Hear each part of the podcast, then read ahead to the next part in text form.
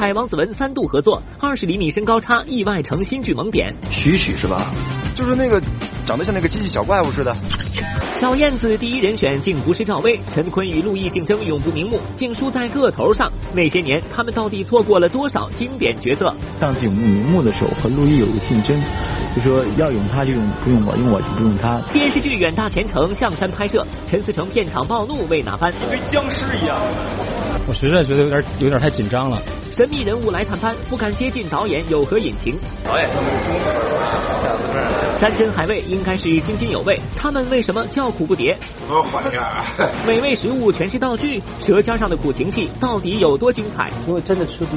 陈伟霆也曾非主流，范冰冰长发凌乱，李健很胖很雷人，不看不知道，一看吓一跳，原来他们曾经都是杀马特。我进学校的时候是八十九斤，然后三个月以后是一百二十八斤。马天宇出新歌，是什么让他紧张不已？刚才说不敢看也不想看，不敢看，不敢看，不敢看。童年坎坷又是什么支撑他微笑面对？但是我没有办法，我没有别的选择，我只能就是低下头埋头苦干这样。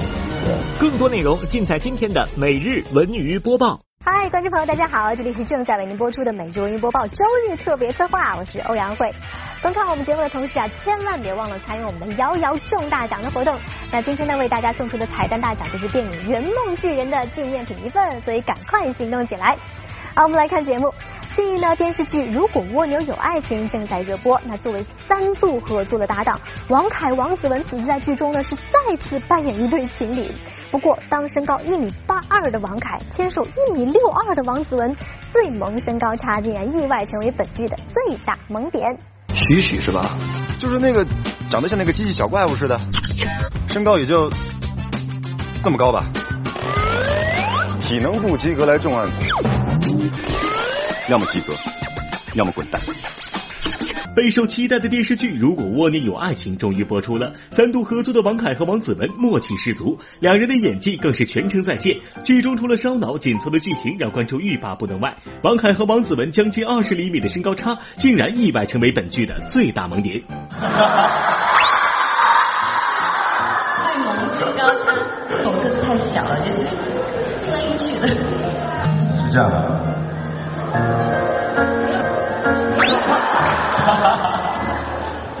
一米六二的王子文在女生堆里不算矮个子，但放到一米八二的王凯面前就显得格外的娇小。俗话说，没有对比就没有伤害。要说到男演员最怕合影的人，一定是他，小巨人姚明。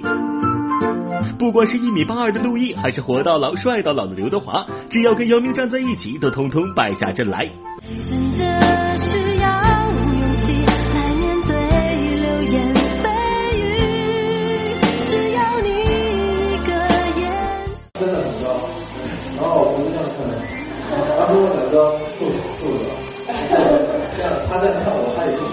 就是说，特别想跟姚明一块照一张照片，但我们有一要求，就是我们俩人站在台阶上，他站下边。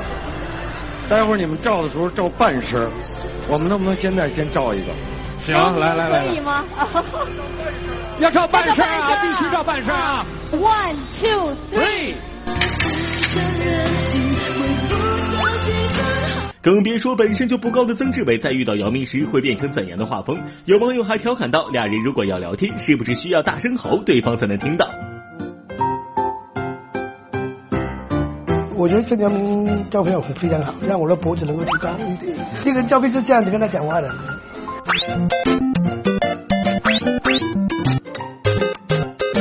虽然男演员遇到跟姚明的合影都会有一些尴尬，但女演员们可是抢着跟小巨人合影哦。为什么呢？因为只要有了姚明这个参照物，无论他们什么身材，都会显得相当娇小。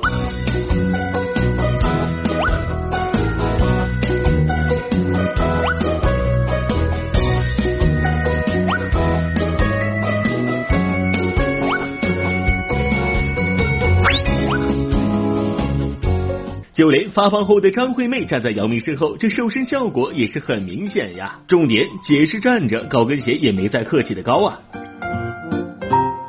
跟姚明合影算是有人欢喜有人忧，但林志玲却没这样的待遇。模特出身的她有着一米七三的身高，身材匀称，长相姣好，这样的优势却让很多女演员对她敬而远之，尽量不跟她合影。而男演员每次合完影也是怨声载道。你不跟他拍每一个镜头，我都要垫板的。又要垫了，你看。这前后跟已经挺高了，你没看见吗？对，这好像是所所有男演员的压力，是不是？在你旁边站。因为大家都误会，明明就是一般高，其实是一样高，但是女孩子看起来就是会高。当然，也不是所有的男演员面对高个女生都是有抱怨的，还有一位网上凑的励志哥，那就是王祖蓝。到我们没有谁明白身高我的意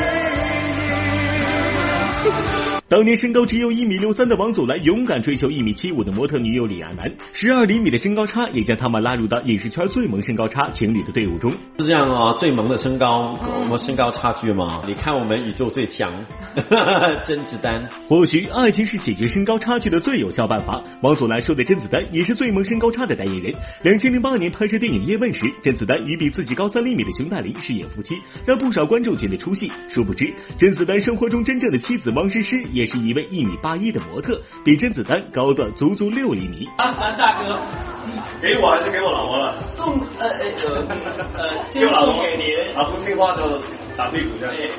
哎，不知道各位有没有想过啊？如果当年电影《卧虎藏龙》里的这个玉娇龙不是章子怡，而是原定的舒淇；如果说电影《红高粱》里的女主角不是巩俐，而是史可，那么这部电影到底会变成什么样子呢？下面我们就来跟您聊一聊那些与经典角色失之交臂的演员们。人生如戏，演员选角也是一出大戏。身为一名演员，最遗憾的事莫过于那些年我错过了的角色，你却因此声名鹊起，从此走上了人生巅峰。有一个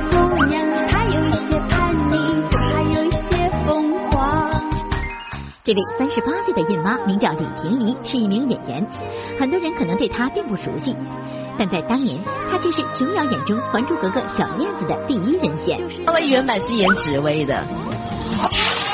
她原本是演紫薇，我是演小燕子。对，然后后来是因为我的关系，所以整个大大洗牌，后来才加了林心如。对，林心如原本是演那个边疆小女孩。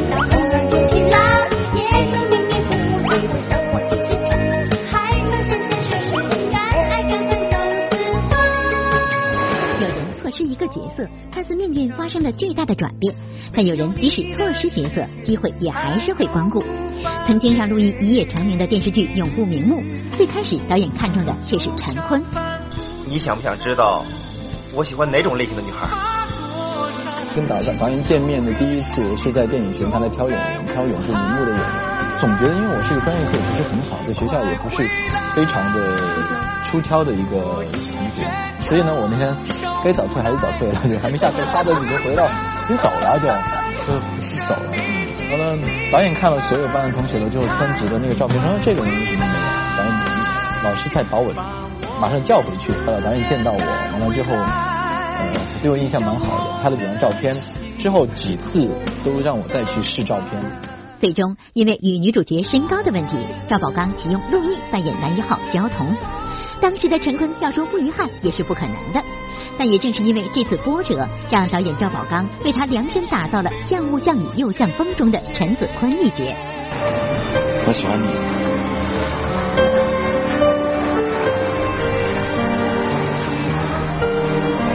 导演就为什么这次找到我，是因为上次永不瞑目的时候和陆毅有一个竞争，就说要用他就用不用我，用我就不用他，就是但是呢，这个最后决定权呢不是在于我们俩的自身因素上面，我一直这么认为。我是陈坤，那么这个名字虽然很新鲜，但我相信在不久的将来你们就会注意到，他是一个很能演戏的年轻人。我也希望演的每一个角色，你们都会觉得有新鲜感。电视剧《远大前程》象山拍摄，陈思诚片场暴怒为哪般？跟僵尸一样。我实在觉得有点有点太紧张了。神秘人物来探班，不敢接近导演有何隐情？导演，山珍海味应该是津津有味，他们为什么叫苦不迭？怎么缓下？美味食物全是道具，舌尖上的苦情戏到底有多精彩？如果真的吃不陈伟霆也曾非主流，范冰冰长发凌乱，李健很胖很雷人，不看不知道，一看吓一跳，原来他们曾经都是杀马特。我进学校的时候是八十九斤，然后三个月以后是一百二十八斤。马天宇出新歌是什么让他紧张不已？当时说不敢看，也不想看，不敢看，不敢看。童年坎坷又是什么支撑他微笑面对？但是我没有办法，我没有别的选择呀，我只能就是低下头埋头苦干这样。欢回来，这里依然是正在为您播出的每日文娱播报周日特别策划，我是欧阳慧。噔噔噔噔，又到了我们神探波波报的时间啦！不知道最近佟丽娅的《真正男子汉》你看了吗？我看完的感觉就是佟丽娅真的是太女汉子了，真的是刷新了我对这位柔弱女孩的认知。那今天呢，我们就来到了佟丽娅的新剧《远大前程》的象山片场。哎，一到片场，我们就发现这个当天的火药味儿有点浓啊。神探波波报驾到，带你们去探秘演员的另一个面孔。我是演员佟丽娅，我是化妆师王子，我是总编剧陈思成，我是摄影师小沈阳。各部门准备，三二一，开始。剧本里头写着呢，也你们也没众多演员倾心演绎，陈思诚为何剧组暴露？我实在觉得有点有点太紧张了，才才才不得不去那个。神秘人物来探班，不敢接近导演有何隐情？这是演什么呀？小字辈儿。妻子好友齐爆料，陈思诚压力山大。回到房间，晚上还在写剧本。我想作为自己去在电视剧编剧上分享者。神探波波报夜幕象山，看陈思诚如何玩命打造封箱之作，精彩马上开始。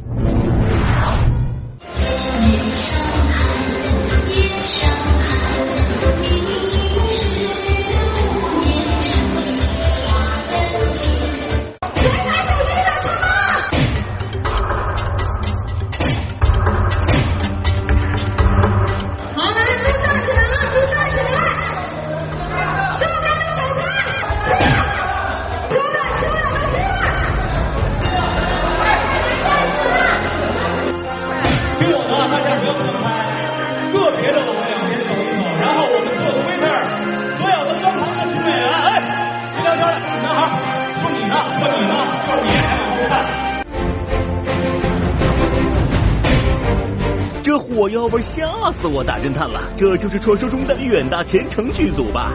据线人描述，此剧组戒备森严，演员较真，导演严谨。从面相上看，情况基本属实。话说波波报，我跟陈思诚导演多年交情，也算对他性格有所了解。这位哥，你这么玩命，别逼自己太紧呀！剧本里都写着呢，也你们也没反应，整个后边像一堆僵尸一样，一堆僵尸一样。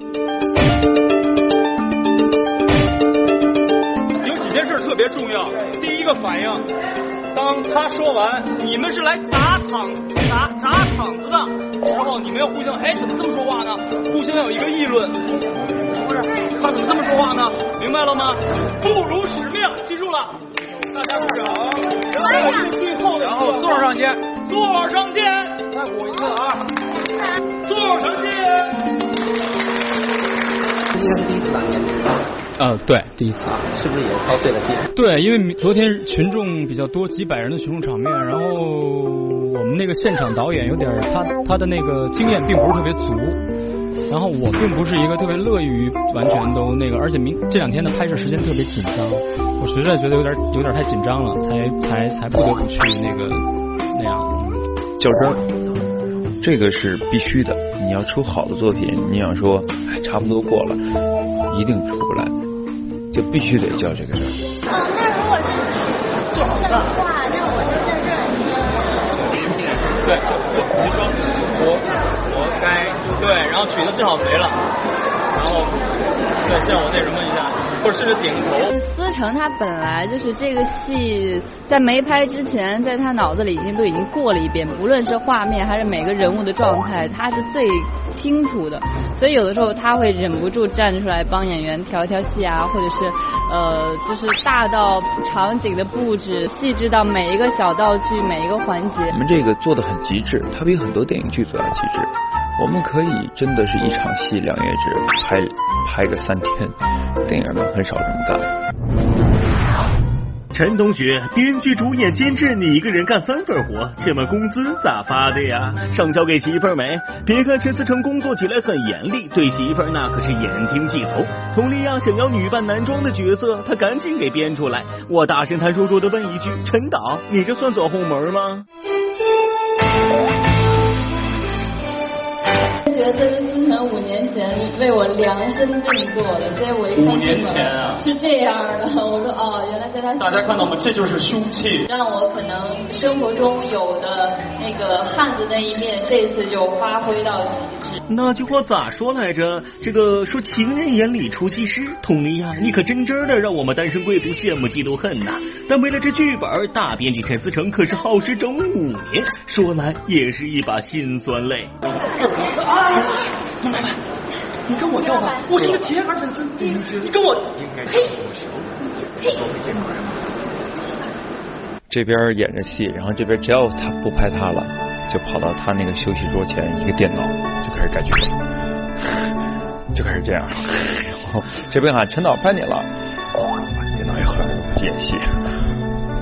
都在调整，对越来越成熟，对，所以有一些剧本是五年前有些情节我觉得 OK，但现在看就觉得不 OK，对，所以就得再改。回到房间，晚上还在写剧本，其实这个戏真的对思成来说挺辛苦的。神探波波报驾到，带您去探秘演员的另一个面孔。我是演员唐嫣，我是化妆师王子。我是总编剧陈思诚。我是摄影师小沈。各部门准备，三二一，开始。据我大侦探观察，陈导虽然你拍起戏来虐起大家千万遍，折磨自己整五年，减起肥来没商量，但对兄弟绝对是杠杠烈。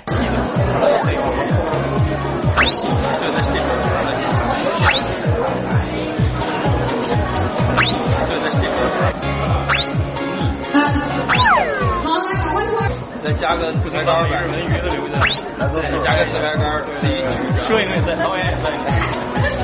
我们留了半个光摄影艺术，应该这样写，对，我应该这样。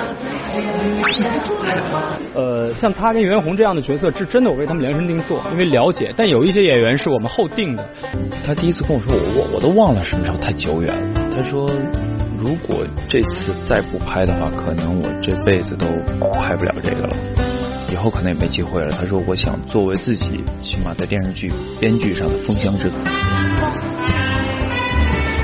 每一个人的脸上都洋溢着幸福的笑容。耶。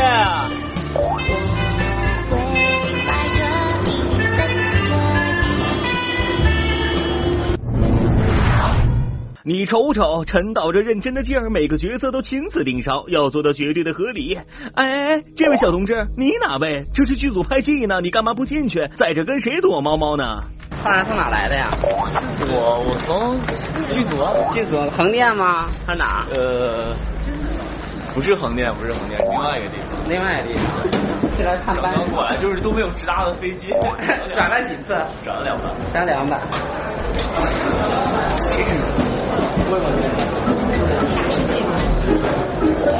能看见进来。怎么样？评价今天的舞美？老牌 KTV。老牌 KTV。之前都没来过相声，都没来过。你这戏拍拍了吗？没有。没有。没有，还没有。真的演什么呀？这个戏吗？啊。嗯，小资本小资本因为你讲，吴杰老师啊，是老资本然后导演是中资本小资本然后说呢？来来上班了，刚到，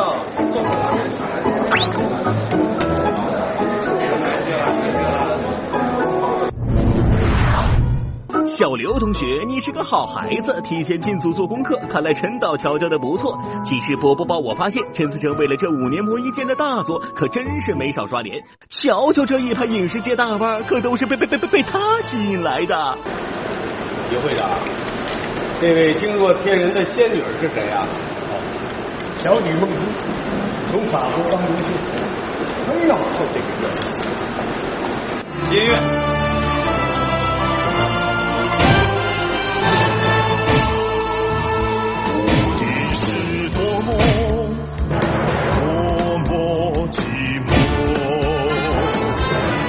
一个好汉三个帮嘛，你看这次能够请来这么多的演员，其实我每天开工是一个很兴奋的状态，不会觉得累，大家都那样，都在那个频道里边。你就像打乒乓球，我一个球回过去，你接不着，再捡球；你一个球回过去，他接不着，再捡球，就没意思了嘛。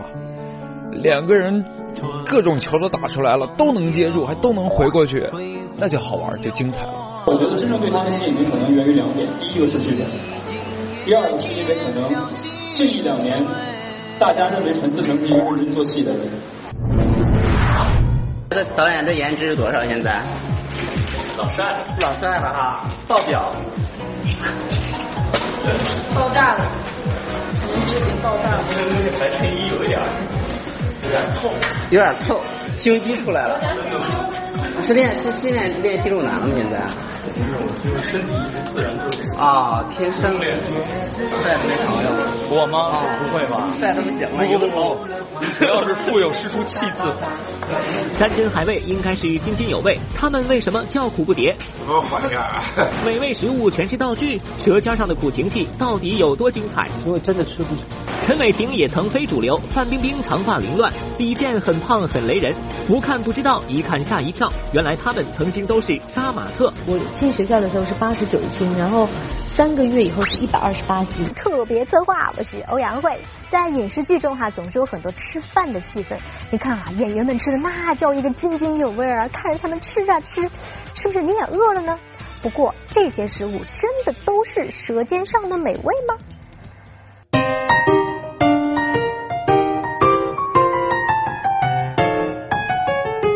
看着电视剧里一桌子的山珍海味，小文默默拿起了桌上的红薯。这大鱼大肉的演员们也太幸福了吧！每天有这么多美食还吃不胖，这让天天嚷嚷着减肥的我情何以堪？然而实际上，演员在片场上遇到这样的戏份，可真是馋了别人，苦了自己。我缓一下，还没喝水呢，我估计喝水应该受不了。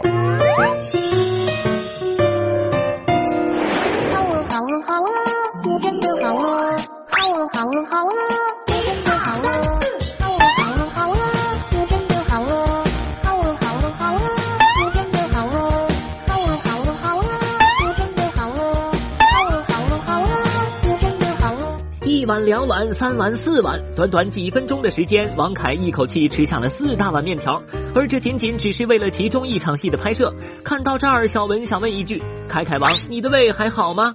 就是得真吃嘛，就是你演戏还是得真吃嘛。你要不真吃的话，那道具老师准备的 就白准备了。一般都是导演喊停就会吐出来。你吃了几根儿，你每一根吃到什么程度，说的词儿啊，多长的时候说的词儿，然后你再把这吃吃到再再吃到多长。这个太难记了。如果说四碗面条已经是极限，那接下来的馒头对王凯来说绝对是一场噩梦。可怜王凯嘴里嚼着难以下咽又寡淡无味的馒头，还得表现出津津有味的样子。很容易噎着，少吃一点，一点有一点吃就吃。啊，对对，就打了嘛。不是，就是哎，感觉，因为他看不看不太出来吃了多少。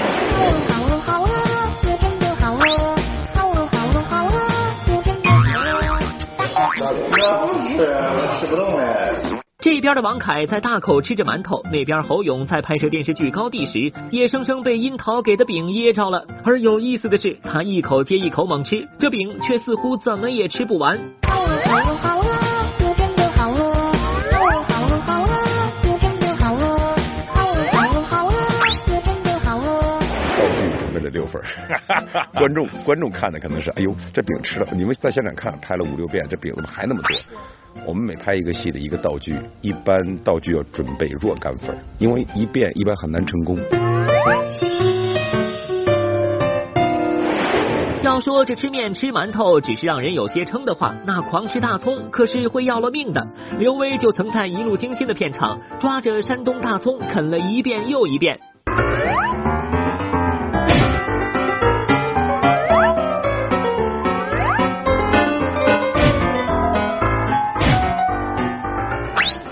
转身那个。啊，行。我们开始搞蝴蝶了。怎么缓一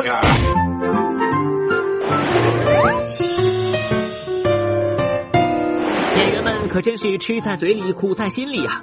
除了这些容易让人有饱腹感的面食之外，在电视剧里的餐桌上还有一种食物叫做道具。那些放在桌上不动的菜，也许根本就是一堆泡沫，刷上了漆。要是当这些道具被人送到了你的嘴边，到底是吃还是吃呢？我站在旁边看两人吃饭，啊因为这个吃的这些东西是有真有假的。他说我我拿，我告诉你，那个可以吃，那个可以，那个不能吃，我不吃那个的哈。我说好，来，听吃。然后我抓给他，就是这个。然后他一吃下去，摇摇摇，我都想吐了，我都想笑吐了。然后我也不憋住不说话，他就叫讲，哎还是很好吃的。然后他就，那他就这样，嗯呃，王后你慢慢吃吧，我先走了。是臣妾小厨房里新做的菜，皇上尝尝。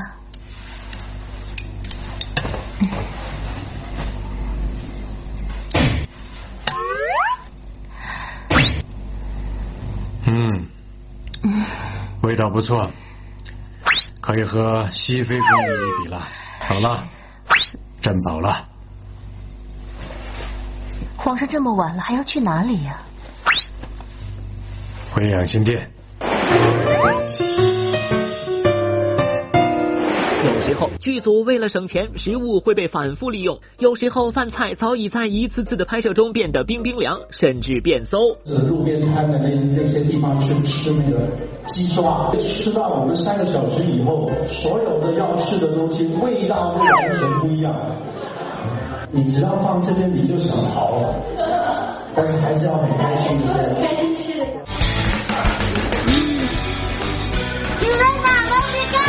给我吃什么，我就是就吃啊。但是他们会准备那个水桶在旁边，让我吃吃吃，如果出的太胀的话，那我就吐，因为真的吃不下。可是那样有时候要扣，哦 把它扣出来。相信很多人都有这样一种体验，就是你翻看十几年前的旧照啊，真的是不忍直视当年的不堪风格，想要毁掉，有没有？这不，最近呢又有一些演员的雷人旧照在网上曝光，呃，也考一下观众朋友们哈，你们能不能认出来他们是谁呢？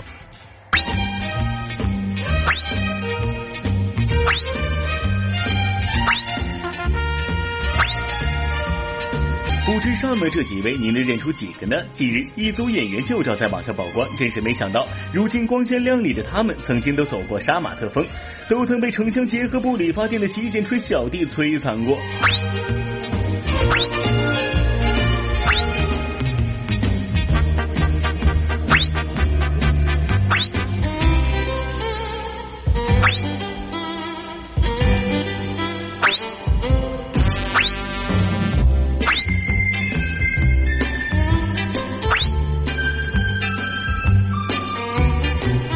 别看陈伟霆在电视剧《老九门》中是那么的高冷帅气，然而在他人生的某一个阶段，居然是这个样子的。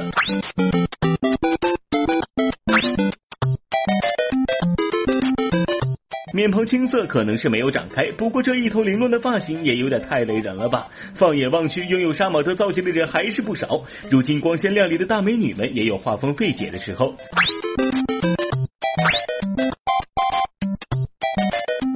时候很胖，在上海上学就没有人管了，没下我我进学校的时候是八十九斤，然后三个月以后是一百二十八斤。那我妈来了都看了半天，说你还演什么戏？回家吧。但是脸上还有两坨那个对高原红。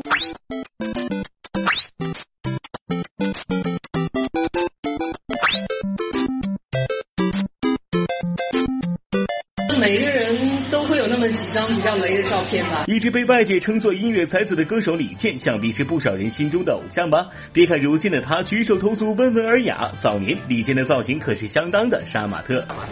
我觉得那也挺帅，我看看他，生活中不就这样吗？您您生活中这样？那不是青春年少留一 F 四发型吗？没留好啊，没烫好，挺好的啊。我还有比这更不堪的时候呢。我大学时候那个特别胖，那时候头发也很长，当当都很像，当时很多那个都不像我了，胖一百五十八、一百六了都啊。那时候那时候远离家乡嘛，清华伙食好。吃的多吗？播报点评：虽然曾经的造型比较杀马特，但总比修图过后傻傻分不清楚要好得多。马天宇出新歌是什么让他紧张不已？当然说不敢看，不想看，不敢看，不敢看，不敢看。童年坎坷又是什么支撑他微笑面对？但是我没有办法，我没有别的选择呀，我只能就是低下头埋头苦干这样。对。播出的每日文娱播报周日特别策划，我是欧阳慧。不知道大家还记不记得那首曾经火遍大街小巷的《你那该死的温柔》？听着旋律非常熟悉啊，但是你们知不知道唱这首歌的人正是演员马天宇呢？十年一瞬，十年如幻，你还记不记得以歌手身份出道的马天宇？十年青春梦里花，不变悠悠少年心。我不敢跟别人讲话，表面可是柔柔弱弱，内心可强大。欢迎马天宇做客由中国银行冠名播出的独家对话。对，笑什么呢？这 是中国银行。嗯。对，其实这一次呢，是你三年哈之后再一次出专辑。对，为什么要等了这么久呢？因为一直在拍戏，因为。其实今年我也没有说是特别想出一张唱片这个样子，但因为呃，也不想把自己的那个歌手的身份扔掉了。哎，十年哈，你现在还有有的时候会去看当年那个参加比赛时候的那种视频的片看，因 为我觉得太傻了。是你刚才说不敢看，还是不想看？不敢看，不敢看，不敢看。但你刚才说你现在变得勇敢了。以前可能觉得小，可能碰到事的时候可能会更害怕一些。现在碰到事情我也不害怕，我也不畏惧，也不害怕，我也不畏惧。就是 自己的那些东西，我觉得，但这些东西是历史磨灭不掉的，你知道吗？那我觉得，哇，我为什么唱歌唱那么难听？我为什么那时候那么傻？然后就。其实不好意思。上 台之前，他手冒汗，然后手就在后面。放轻松。好紧张。别紧张。紧张。啊。别抖了。我叫马天宇，来自山东。嗯，我下面给大家唱的一首歌是张国荣的《当爱已成往事》，谢谢。爱情它是个难题，让人目眩神迷。我当时参加选秀，我是因为我想考去考电影学院，但是因为我胆子小，我不敢跟别人讲话，我我特别害怕有考试啊什么什么。包括刚才我在台上唱歌的时候，我都好紧张，吓得我都哆嗦了，你知道吗？我我特别受不了这样，所以我去参加比赛，想去锻炼一下我自己，但我没想到就就就就火了。网络人气奖的得主是。天宇，马天宇。我没有抱有目的性，我想去拿冠军，我想红，我没有这个样子，因为我只是想去赚取一些经验，然后我觉得。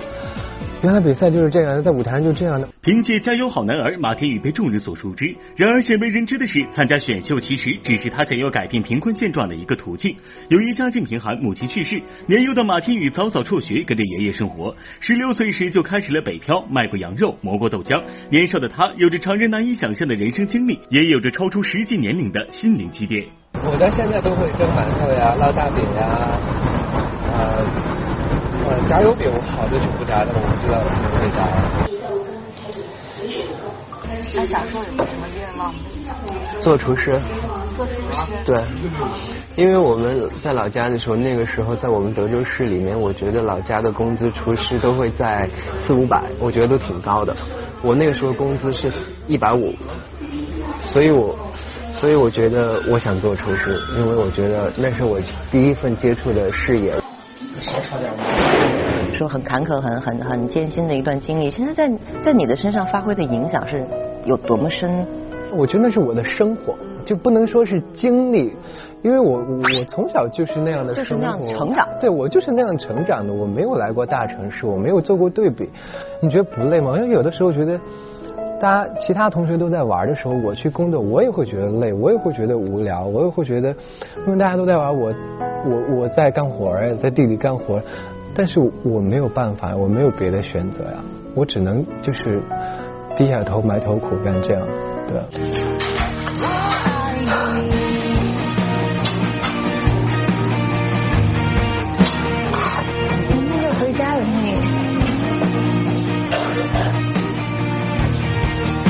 试试觉得你们都有家人出现了如何再说。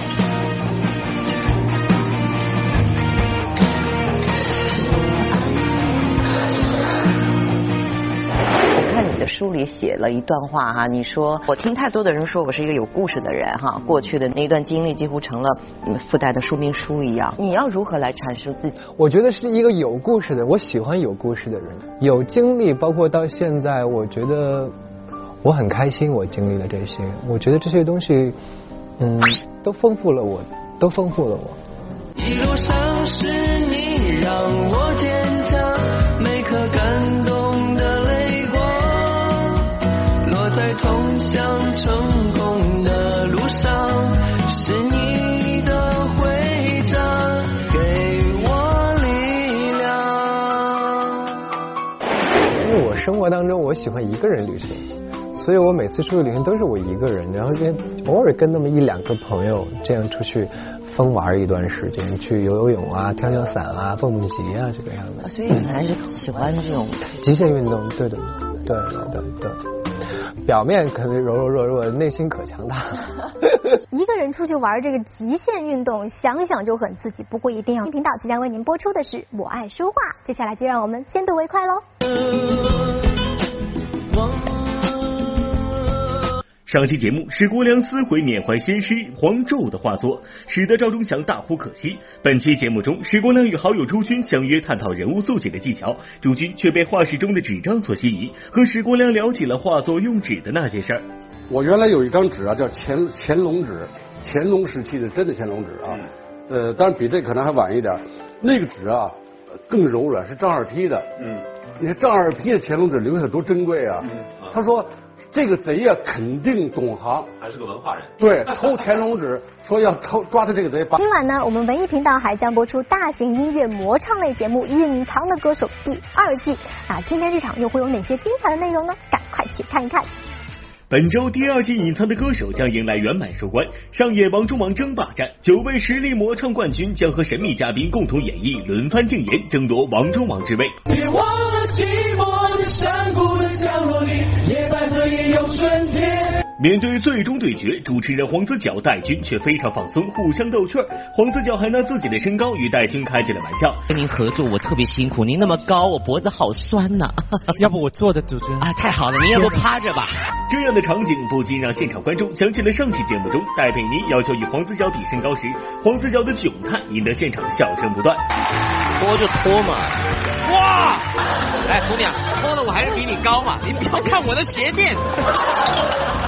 而本期节目中，戴佩妮是否会作为神秘嘉宾回归《隐藏的歌手》，与自己的魔唱歌手同台较量？敬请期待《隐藏的歌手》第二季收官之战。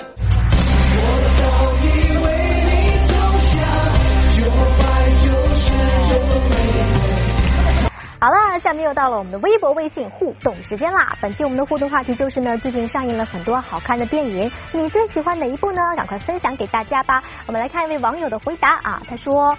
呃，冲着刘青云和谢霆锋去看了《惊天破》，两位影帝的演技都不用说了，影片的叙事手法不错，倒叙插叙，故事情节的穿插不凌乱，悬疑不失度，看得懂的一部好电影。哎，谢谢这位网友的推荐。那现在呢，请各位观众朋友们可以继续关注我们的节目，比如呢，就关注我们节目的官方微博或者微信，或者呢，拨打我们节目热线九六幺六八。那幸运观众呢，将有机会获得万达影城通州店或者首都电影院金融街店提供的电影影。票两张。好了，以上就是今天每日文娱播报的全部内容了。感谢您的收看，明天同一时间我们不见不散喽。